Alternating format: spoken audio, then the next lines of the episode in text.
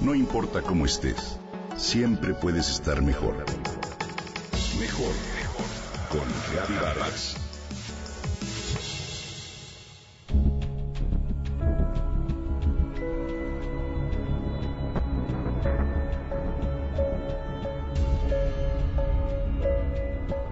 Hay decisiones que cambian drásticamente el rumbo ya establecido y que aunque abren interrogantes generan esperanzas. Justo es lo que sucedió con las Islas Marías y la prisión que éstas albergaban tras el anuncio que hiciera el presidente López Obrador el pasado 13 de febrero. Estas legendarias islas forman un pequeño archipiélago que se ubica a 112 kilómetros de las costas de Nayarit. Está formado por cuatro islas principales. María Madre, la mayor de ellas, con una superficie de casi 150.000 kilómetros, es la única poblada.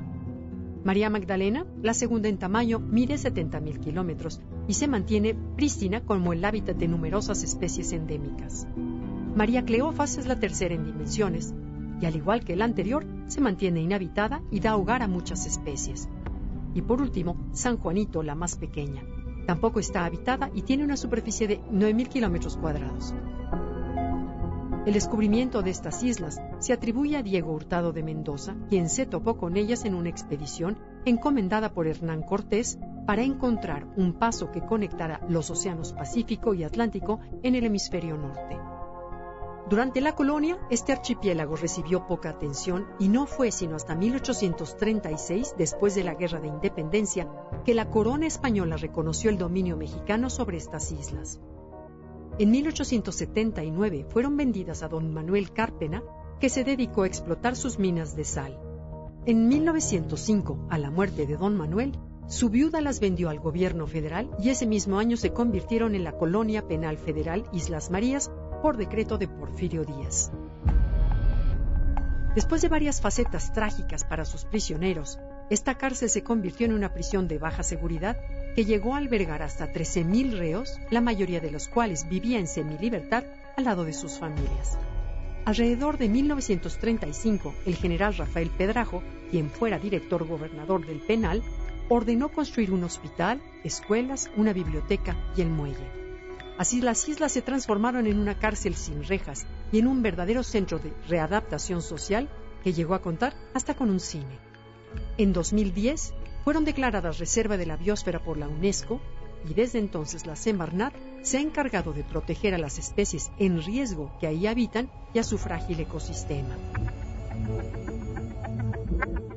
Entre las especies más relevantes encontramos conejos, mapaches, pájaros, bobos, iguanas y serpientes, además de una rica fauna marina entre las que destacan los tiburones.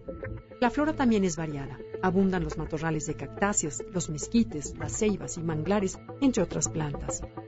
Ahora, después de 114 años de historia, se ha tomado la decisión de cerrar esta penitenciaría para crear un espacio cultural que se llamará Centro Muros de Agua José Revueltas, en honor a este célebre escritor que fue recluido ahí en la década de 1930. Este centro contará con espacios para actividades lúdicas y de educación ambiental. Los niños y los jóvenes tendrán la oportunidad de interactuar directamente con la naturaleza y de esta manera aprender a respetarla y a protegerla. La decisión tomada seguramente no fue fácil para quienes ahí vivían. Sin embargo, abre una pequeña ventana por donde se puede ver un futuro mejor para la conservación de estas islas. Ojalá veamos hecha realidad estas esperanzas.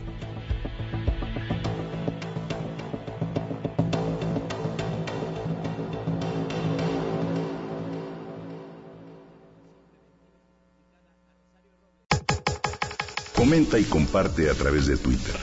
Gaby-Vargas. Gaby-Vargas. No importa cómo estés siempre puedes estar mejor. Mejor, mejor. Con Gaby Vargas.